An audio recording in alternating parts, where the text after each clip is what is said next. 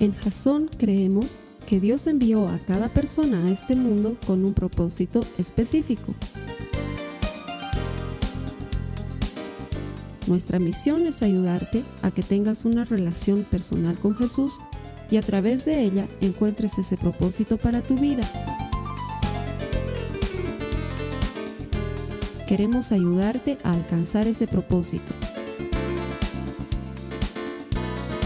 Es nuestra oración que este podcast te ayude a tener visión, a tener jazón.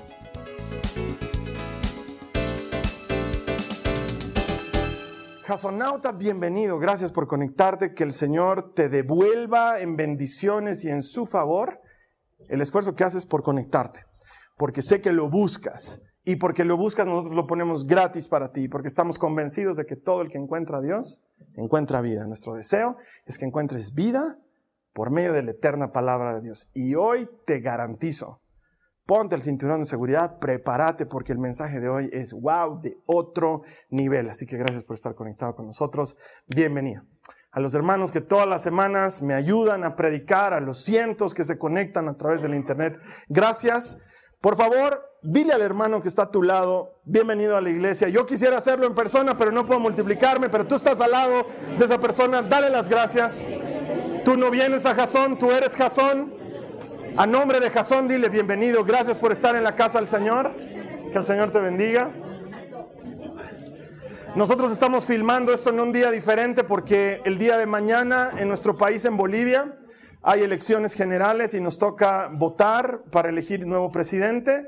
Entonces la gente ha venido a reunirse en un día extraordinario, no es el día habitual y por eso las luces son diferentes porque estamos casi de noche, pero eso no nos impide compartir la palabra del Señor. Los que están aquí, fieles, obedientes, gracias por venir a la casa del Señor. Él siempre cumple sus promesas. Y sabes qué? Tú también estás ahí, amarrate tu cinturón de seguridad porque vamos a entrar de lleno. La prédica de hoy es wow, wow, wow, es buenísima. Lo que el Señor nos va a enseñar por medio de su palabra hoy es poderoso. La primera semana hemos aprendido de los asaltantes, de la parábola del buen samaritano. ¿Qué hemos aprendido de ellos? Que no hay que ser como ellos, que en lugar de robar, de golpear y de, dejar a la gente como muerta, tirada por ahí, nosotros tenemos que hacer lo inverso, nosotros tenemos que dar, tenemos que sanar, tenemos que ayudar a la gente a volver a casa. Y la semana pasada aprendíamos que nuestra adoración es importante y poderosa porque tú y yo somos sacerdotes, somos levitas. Nuestro trabajo es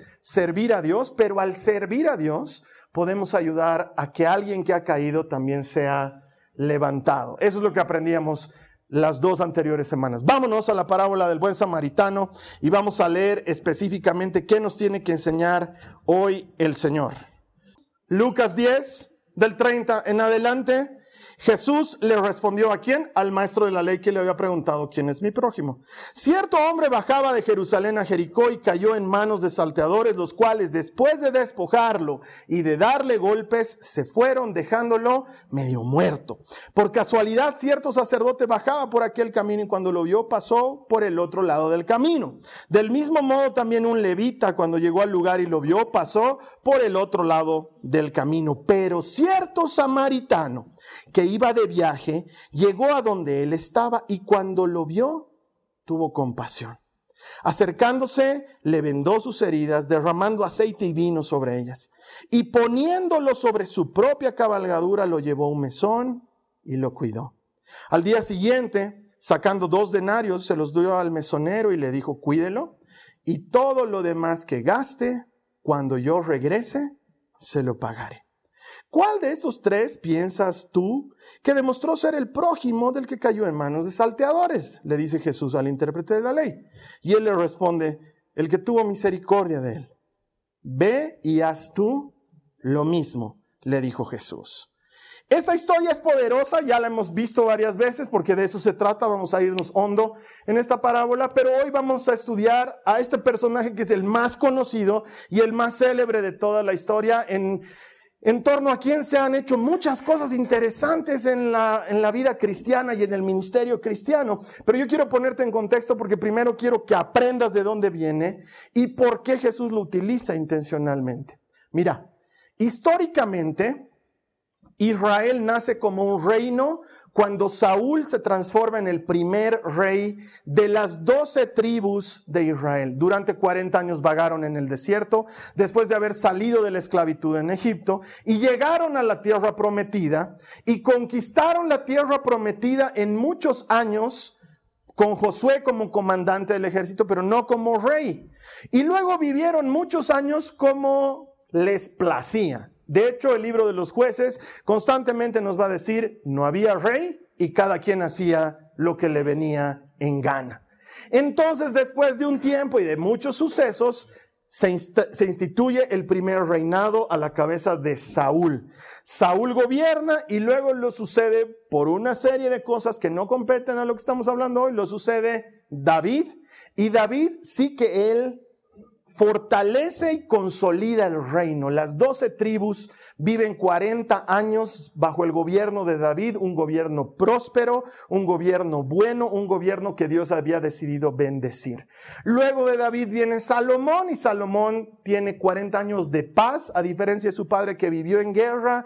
Salomón vive en paz, construye el templo de Jerusalén, construye el palacio del rey, pero en los últimos años de su vida, porque tenía muchas esposas, y muchas concubinas, su corazón se desvía a adorar a otros dioses y entonces el Señor le dice, he decidido quitarte el reino, pero como David ha sido fiel, como tu padre fue fiel a mí y me obedeció, entonces no te lo quitaré completo, te quitaré diez tribus. Y en ese momento Israel se divide en dos. Judá, donde se mantiene el templo, e Israel, que son las otras diez tribus, porque Judá se queda con algún remanente de Benjamín y con algunos de todas las otras tribus que vivían en Jerusalén y en Judá. Israel se separa y ahí comienza la historia de los samaritanos, porque la capital de Judá era Jerusalén y la capital de Israel era Samaria. Y en Samaria, Jeroboam construye una serie de templos para que los israelitas que vivían en Israel no tengan que ir a Jerusalén a adorar a Dios y con eso su corazón no se vuelque al linaje de David. Esa era su intención. Entonces, arma unos templos, pero los templos servían para todo. Para adorar a Baal, a Astarte, para vender pan, para coser ropas, hacían de todo en esos templos. Entonces Dios de a poco empieza a alejar su corazón de Israel. Samaria era la capital y por ende los habitantes de Samaria son conocidos como samaritanos. Siglos más tarde, Asiria invade Israel y los conquista. Se los lleva cautivos a Asiria y la gente que queda viviendo en Samaria, algunos de linaje hebreo, se mezclan con otras naciones, con cananeos y con filisteos y tienen hijos y la vida continúa. Entonces, los habitantes de Samaria dejan de ser hebreos de pura cepa, si me entiendes, porque su sangre se mezcla con otras sangres. Y esa es la razón por la cual los judíos que permanecieron casándose entre judíos y haciendo familias entre judíos rechazaban a los samaritanos por idólatras y por la mezcolanza de sangres que se generó. Ya no los consideraban sus hermanos porque se habían juntado con otras tribus. Entonces los samaritanos eran una mezcla entre israelita y extranjero y por ende eran rechazados por los que se sentían israelitas completos. A este Jesús lo toma de ejemplo, a un samaritano. Los samaritanos no se juntaban con los judíos. Los judíos seguían adorando en el templo de Jerusalén en la época de Jesús, el segundo templo en este caso.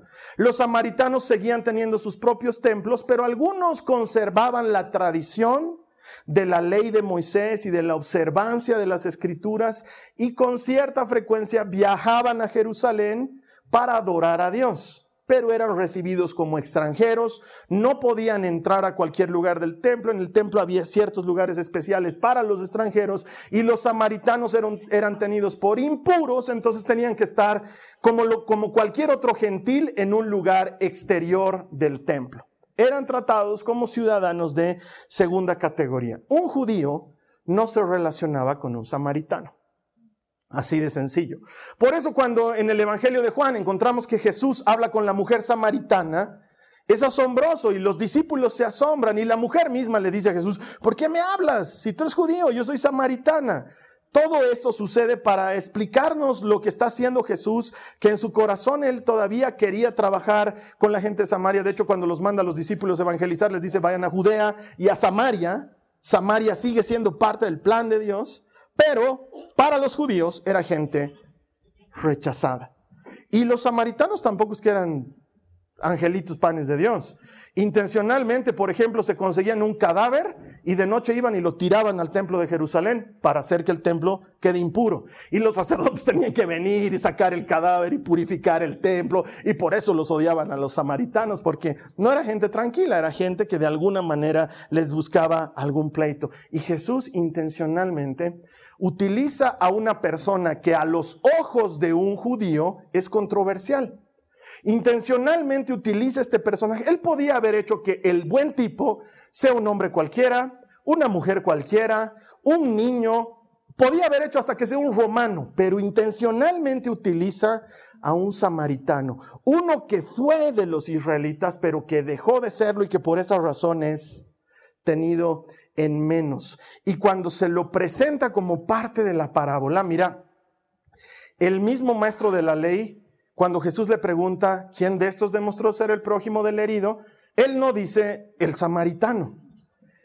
Les tenía tal rechazo que prefiere no mencionar su nacionalidad y dice el que tuvo misericordia. Pero no lo menciona como samaritano porque a ese grado lo rechazaban. Y este samaritano es mundialmente conocido. Hay cientos de referencias en el arte, en la industria, al buen samaritano. Es una cosa que tú la hablas y aunque no conozcas de Jesucristo de la fe, el buen samaritano para nosotros tiene una connotación de alguien generoso, alguien solidario, alguien dadivoso, alguien que se conduele del dolor de los demás, porque se ha vuelto mundialmente conocido. Yo conozco, entre muchas otras cosas, hay una canción, por ejemplo, de un cantante que se llama Michael Rodríguez, que con el favor de Dios algún día lo tendremos visitando la iglesia. Tiene una canción muy hermosa en la que él dice, esta vez el buen samaritano quiero ser yo, el que lleve tu palabra, el que ayude al que está caído, el que vende las heridas, el que sane a los enfermos. Quiero ser yo tu testigo, el buen samaritano. Y como eso hay cuadros, y como eso hay libros, y como eso hay cuentos, se ha vuelto mundialmente famoso al interior de la iglesia cristiana. La idea del buen samaritano ha movido a ONGs, organizaciones, ministerios, a ser solidarios, captar fondos, distribuirlos entre los más necesitados, atender hambre, atender pobreza, atender falta de educación, atender todo tipo de cosas. De hecho, hay una de las organizaciones con las que alguna vez hemos trabajado que se llama Samaritan's Purse, en inglés que significa el bolsillo, la bolsa del samaritano, que es de donde se saca la plata para pagar al mesonero, saca dos denarios y paga por el herido. Entonces, en la cultura cristiana, pero en la cultura del mundo, el buen samaritano es muy conocido, pero si vamos a la Biblia, en la Biblia Jesús nunca le dijo buen samaritano, solo dijo un samaritano. Lo de bueno lo hemos añadido nosotros con los años. De hecho, los títulos que aparecen en la Biblia no son títulos originales de los manuscritos. No es que Mateo o Juan escribían algo con un título, ellos lo escribían todo de seguido. Y con los años le hemos añadido capítulos y luego le hemos añadido versículos y luego le hemos añadido subtítulos. Y si tú lees una NBI, probablemente tenga un subtítulo diferente a una NTV o a una Dios habla hoy. Estoy hablando de versiones de Biblia. Pero en todos los casos, este, esta parábola dice la parábola del buen samaritano. Y se ha vuelto una cosa muy reconocida. Y cuando algo se vuelve muy conocido, y cuando hablamos mucho de algo, pierde su significación. Se vuelve normal y habitual.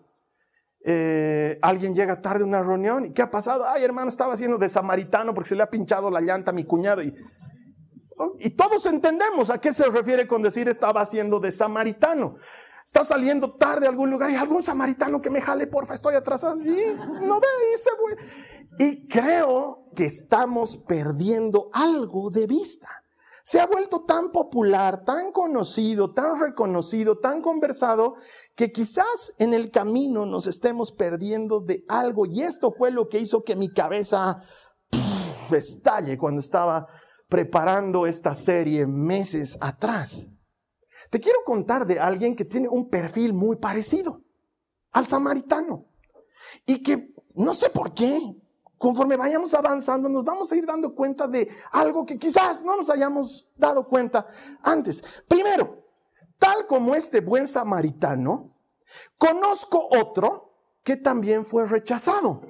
Este samaritano era rechazado por los judíos y conozco otro que también fue rechazado por los judíos. Acompañada tu Biblia, Juan capítulo 1, versículos 11 y 12, dice la palabra de Dios, vino a los de su propio pueblo y hasta ellos lo rechazaron, pero a todos los que creyeron en él y lo recibieron, les dio el derecho de llegar a ser hijos de Dios. Hay otro rechazado también en estas historias. Casualmente el que está contando la historia porque vino a los suyos y los suyos no le recibieron. De hecho, los que debían alegrarse por la llegada de Jesús, no se alegraron. Al contrario, lo rechazaron y lo hicieron a un lado. Jesús andaba con publicanos y con pecadores y con prostitutas, andaba con ese tipo de gente porque él quería, pero también porque los otros lo raleaban, porque no le daban cabida, porque no era para ellos una alegría la presencia de este carpintero que pretendía ser el Mesías. Vino a los suyos y los suyos lo hicieron a un lado. Mira, Israel por siglos ha esperado al Mesías. Y cuando llegó, se lo perdieron. De hecho, hasta el día de hoy, los judíos conservadores siguen esperando al Mesías. Es como cuando tú te has parado a esperar el Puma Qatari, es un vehículo de transporte masivo aquí en nuestra ciudad. Y está esperando y no llega y no llega. Y hay otro que está ahí esperando contigo y le dices, oye, no sabes si ha pasado el Puma. Ya ha pasado, te dice. ¿Y cada cuánto pasa por aquí? Cada hora. ¿Y hace cuánto ha pasado? Cinco minutos. Ah, ya sabes. Se te fue el Pumacatari. Oye, se te fue el Mesías. Llegó. Lo has esperado por miles de años. Toda tu Biblia habla de eso. Llega y lo despachas. No solo lo despachas, lo matas. Ojalá fuera que pasó, no nos hemos dado cuenta. ¿Qué rato ha llegado? Ya se ha ido. ¡Ay, qué pena! No, encima de todo, lo matan. Está parado al lado de Pilatos. Hay un cuadro hermoso. En latín dice Eche homo, que significa he aquí el hombre, golpeado, destruido, y la multitud está ahí a sus pies. Pilato les dice, ¿quieren que suelte a Jesús, el que ustedes llaman rey de los judíos? Y la gente le grita y le dice, no, crucifícalo. Pero no ha hecho nada malo. El gentil dice, no ha hecho nada malo. El que no era de la nación, el que no lo estaba esperando, dice, pero no ha hecho nada malo. Y la gente dice, crucifícalo.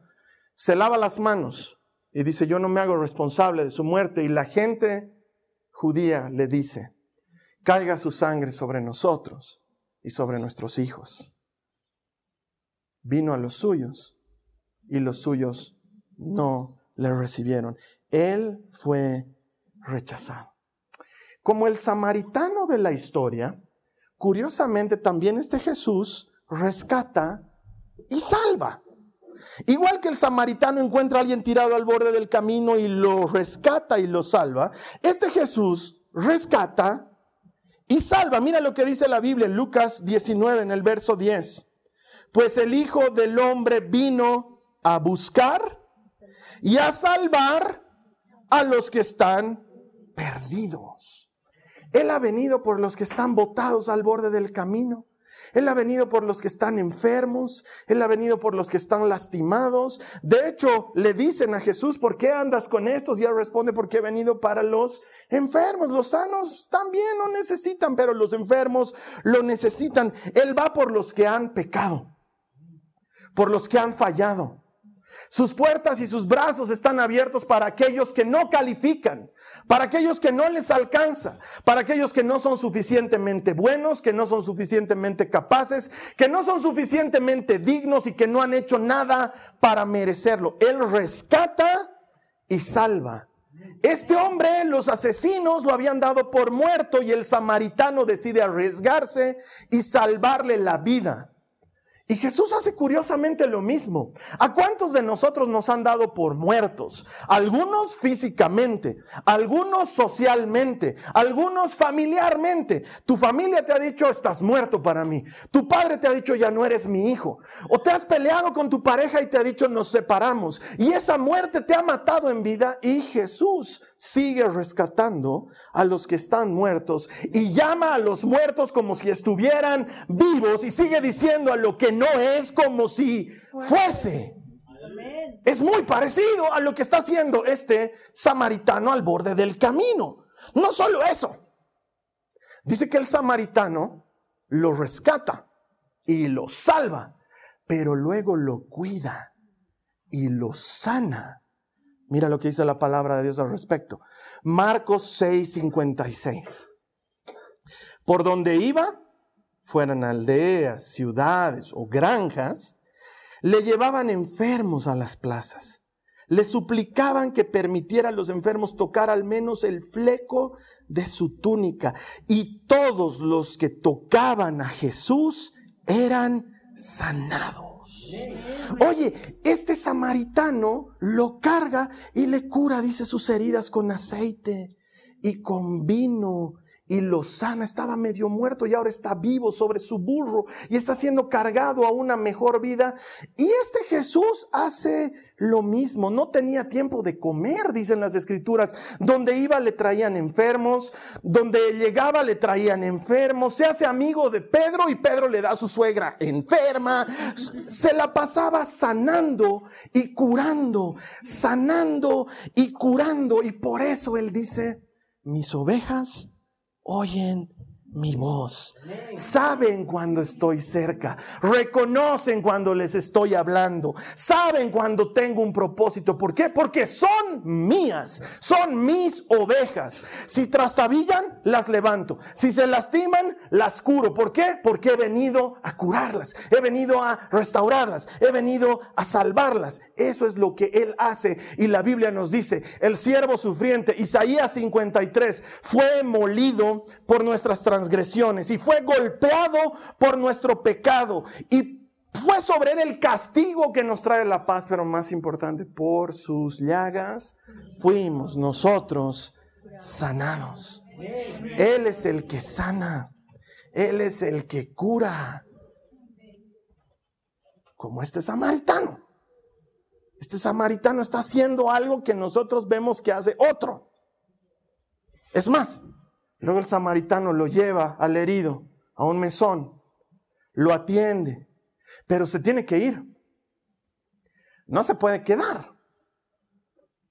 Como alguien que conozco, que no se podía quedar, tenía que irse. Entonces hace algo genial. Le dice al mesonero, ¿sabes qué?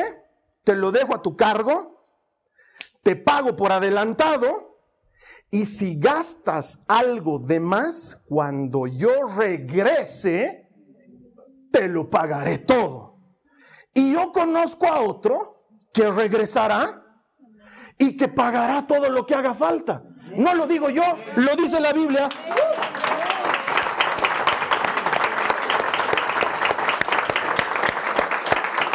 Apocalipsis 22, 12 dice, miren, yo vengo pronto y traigo la recompensa conmigo para pagarle a cada uno según lo que haya hecho. Este Jesús va a regresar y todo ojo le verá y toda rodilla se doblará y toda lengua confesará que Él es el Señor para gloria de Dios Padre. Y encima de todo, Él pagará a todos conforme lo que hayan hecho. Él regresa.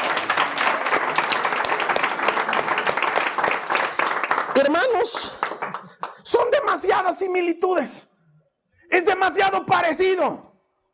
Es demasiado rechazado por todos, rescatador y salvador, curador y sanador, regresa y paga. Oye, oye un ratito, creo que Jesús nos ha tomado el pelo. Y aquí es cuando mi cerebro estalla porque digo, wow, bandido, vos eres el buen samaritano. Y él dice, me pescaste. Pero Carlos Alberto, Jesús no es samaritano. No, claro, de Samaria no.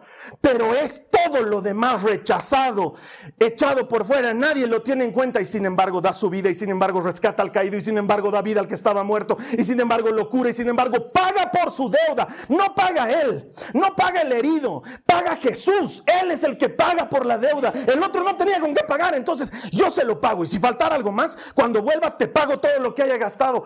Oye, Jesús nos estaba contando su historia. Es un salvador encubierto. ¿Quién es mi prójimo? Le dice el maestro de la ley. Y Jesús le dice, ah, déjame que te cuente mi historia. Digo, una historia.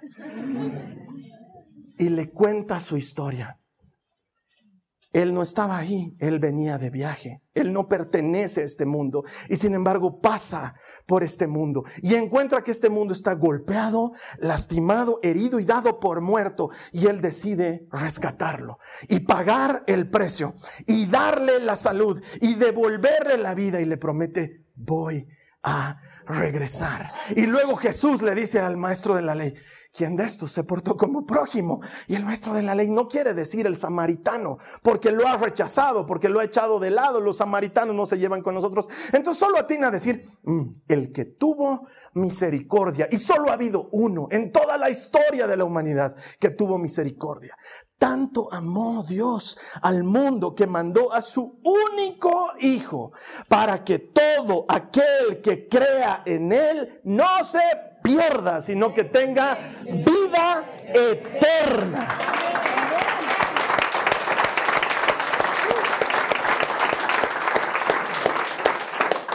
Perdón, hermanos, si estoy con noticias viejas, pero cuando yo me he enterado que la parábola del buen samaritano se trataba de Jesús, he caído de rodillas y le he dicho, Señor, había sido tu historia, bandido, nos estabas contando que tú eres el de la historia. Entonces, ¿sabes qué, Señor Jesús? Yo quiero ser el herido. Porque esta es la clase de historia que te obliga a elegir quién eres solo hasta el final. Mis hijas desde que eran chiquitas veían un programa en la televisión y decían, yo soy la de verde, yo soy la rosada. se elegían un personaje. Y quieras o no, tú haces lo mismo, ves una película, lees un libro, escuchas una historia y te identificas con alguien. Pero esta historia te obliga a esperarte hasta el final para elegir quién vas a ser tú. Y Señor, si me das a elegir, yo quiero ser el herido. Yo quiero ser el lastimado. De hecho, lo soy. El mundo me ha hecho pelota, me ha dejado botado al borde del camino. Señor, rescatame, por favor, levántame, saname, págamelo. Yo no puedo pagar, no me alcanza. Tú tienes para pagar, por favor, págamelo. Y si gasto de más hasta que regreses, tú me lo puedes pagar todo lo que gaste hasta que regreses. Señor, yo quiero ser el herido. ¿Sabes por qué? Porque esta es tu especialidad. El Hijo del Hombre ha venido a buscar y a salvar lo que se había perdido. Y sin embargo, aunque yo quiero ser el herido con todas mis ganas porque quiero que Él me rescate, de todas maneras Él te da la opción y te dice, ¿quién quieres ser tú? Y el maestro de la ley dice, oye, yo creo que hay que ser pues el que tuvo misericordia. Y Jesús sigue diciendo, anda y haz tú lo mismo. Un ratito. ¿Qué me estás queriendo decir, Jesús? Porque yo soy el herido. estoy al borde del camino. A mí me han asaltado. Me han robado. Tenía sueños. Me los han quitado. Tenía salud.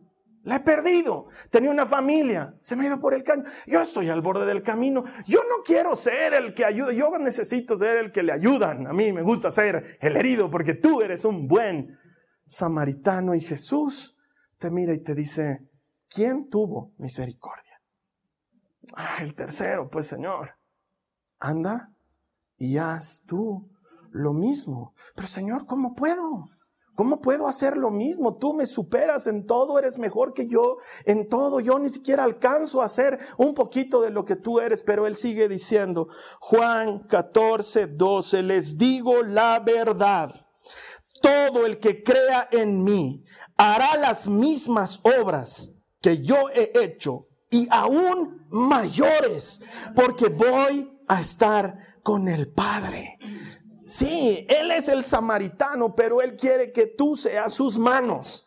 Él quiere que tú seas sus pies. Él no quiere que seas un asistente de domingo, que seas un conectado en línea. Él quiere que marques la diferencia. Ok, estabas al borde del camino, golpeado, maltratado y dado por muerto, pero ya te he rescatado. Ponte de pie y empezá a brillar. Eres la sal del mundo, eres la luz del mundo. Te toca ayudar a otro. Hay otro caído, hay otro lastimado, hay otro herido. Viene a la iglesia, se sienta a tu lado. No seas así, no seas tímido no seas parco, hablale, ayúdale. ¿Por qué? Porque tú puedes hacer lo que yo he hecho y puedes hacer cosas mayores todavía. Puedes hacer cosas mayores todavía. Sí, tú eras el herido y Jesús el buen samaritano. Pero Él te ha dado todo para que tú seas un buen samaritano como Él también. Debes recordar ese pasaje. Están en la cena, es la última. Nosotros le llamamos la última cena. Están reunidos y Jesús parte el pan y lo entrega a sus discípulos. Ellos no están entendiendo lo que está pasando. Y Él les dice, coman de este pan, que es mi cuerpo. Luego toma la copa y da gracias. Y se las invita a sus amigos y les dice, tomen de ella. Ellos toman, no saben lo que está pasando, no entienden. Y Él les dice, esta es mi sangre, la sangre de un nuevo pacto, sangre que será entregada por ustedes y por muchos. Y desde hoy no la volveré a beber, sino hasta el día en que nos volvamos a encontrar en las bodas. En tanto, cuando lo hagan, háganlo en memoria mía. ¿Qué? ¿La cena? ¿El partir el pan y el tomar el vino? Eso lo hacemos. Lo hacemos seguido en la iglesia cristiana. Con nuestras diferencias doctrinales estúpidas, pero lo hacemos. Seguimos la ordenanza. Pero ¿de eso estaba hablando Jesús? ¿O era de que su cuerpo iba a ser partido? Y que iba a ser repartido. Y que todo aquel que tome ese compromiso estaba diciendo, ok, estoy dispuesto a también ser partido yo y a ser repartido yo como tú estás siendo partido. Y lo vamos a sellar con sangre. Vamos a hacer un pacto, Señor, a partir de ahora. Y en tu nombre, elijo ser partido y repartido, porque me toca ser el samaritano. Ahora me toca a mí. Quiero ser tus manos, quiero ser tus pies. No quiero ser un asistente de iglesia. Es bonito. Y sabes qué, hermano, a la iglesia todos son bienvenidos. Al menos en Jasón las puertas están abiertas. Ven con tatuajes, ven despeinado, ven estronguista, ven a la iglesia, ven. Bolivarista también, hay misericordia para ambos. Ven. Pero ¿qué tal si dejas de ser el herido? Porque te tengo una noticia. El precio ya fue pagado. Ya, la obra ya está completa. Ya ha sido restaurado. ¿Qué tal si eres tú el samaritano? ¿Qué tal si eres tú ese cristiano? ¿Sabes qué significa cristiano? Al principio se lo decían a los cristianos, se los dijeron por primera vez en Antioquía como un insulto, era una burla. Míralos a los cristianos, quiere decir Cristos chiquititos, no alcanzan a ser como el Cristo grande. Los cristianos pero no suena fabuloso que nos digan cristianos, cristos chiquititos, multiplicados por miles, samaritanos en cientos de lugares, en oficinas públicas, en oficinas privadas, en escuelas, en colegios, en universidades, en casas, samaritanos vendando heridas, levantando muertos, haciendo la obra del primero, el que lo hizo bien, el que lo hizo perfecto, el que lo hizo completo. Él te sigue diciendo, anda y haz tú lo mismo, puedes hacerlo. Te toca elegir qué personaje quieres ser. Mira, yo estoy consciente. Yo no puedo. No me alcanza. Físicamente quiero, fallo. Emocionalmente quiero, me quiebro. Financieramente quiero, estoy largado. pero su situación es diferente. Él puede. Él tiene todo el poder y tiene todos los recursos. Y la Biblia dice, ya no vivo yo. Ahora vive Cristo en mí. Y la vida que ahora vivo en la carne, la vivo por fe en el Hijo de Dios. Yo no puedo, tú no puedes, pero Jesús puede. Y Él vive en ti. Anda y haz tú lo mismo. Y pensé que era una historia para un maestro de la ley. Había sido para nosotros. Solo está registrada en el Evangelio de Lucas. Podía haberse perdido. Juan dice cientos de cosas más hizo el Señor que no están escritas en este libro. No alcanzarían libros para escribir todo lo que él hizo. Pero por alguna razón la historia del samaritano encontró un espacio entre los escritos de Lucas y llegó hasta nosotros hoy. Jesús nos había estado contando su historia, cómo Él vino a rescatar, a salvar, a pagar por lo que se había perdido. Y al final de la historia, cuando te ha dicho, consumado es, te da la opción y te dice, ¿quieres ser uno de estos? Porque puedes. Anda y haz tú lo mismo. Vamos a cerrar nuestros ojos y vamos a orar. Solo tú sabes de qué te ha rescatado el buen samaritano. Yo sé de dónde me ha rescatado. Yo sé en qué esquina estaba y cuán muerto estaba. Y sé cómo me ha rescatado. Solo tú sabes de dónde te ha sacado Él. Nunca lo olvides, porque eso te va a ayudar a tener misericordia con otro que pase lo que tú pases. ¿Cómo vas a hacer tú lo mismo que hizo Jesús por otros? Tiene que ser tomando un compromiso. No puede ser siendo un asistente casual de iglesia, voy un domingo, tres domingos no voy, o voy todos los domingos, pero no me involucro, no me comprometo. No, hay que dar el paso. ¿Por qué? Porque obras mayores puedes hacer. Soña un poco, ¿qué obras mayores te gustaría hacer? ¿Qué cosas mayores te gustaría hacer para el reino? Puedes. Él ha garantizado que puedes. Si tu deseo es comprometerte a este nivel, yo te invito a que hagas esta oración conmigo, que cierres tus ojos y le digas al Señor Jesús, Señor Jesús, gracias por esta maravillosa historia, por ser tú el ejecutor de toda la historia, el rechazado, salvador, sanador, perdonador, restaurador y pagante, el que cubre la deuda. Ese eres tú y lo has hecho por mí. Tú me preguntas a mí, ¿quién fue el prójimo? Obviamente fuiste tú.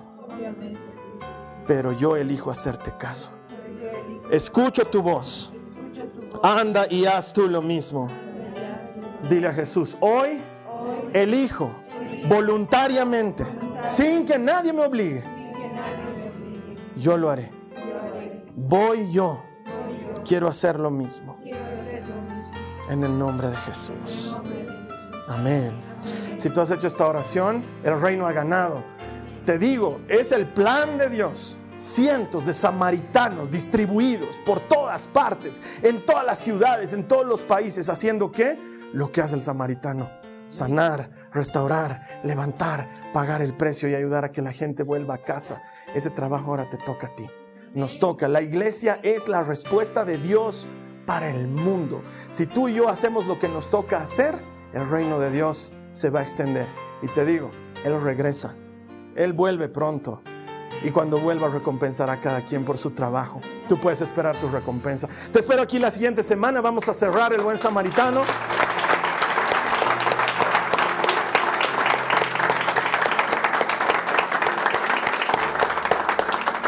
Todavía hay tela por cortar. La siguiente semana cerramos el telón y terminamos esta serie que espero te haya ayudado. En tanto eso sucede, ¿qué tal si me ayudas a compartir este mensaje con alguien más?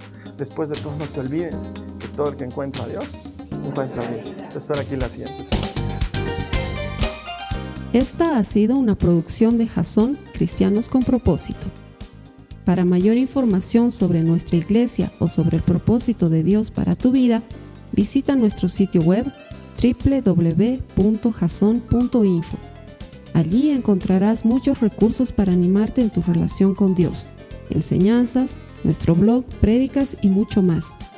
Te lo deletreamos www.jazon.info. También puedes visitarnos en nuestro sitio en Facebook www.facebook.com barra Que Dios te bendiga abundantemente. Muchas gracias.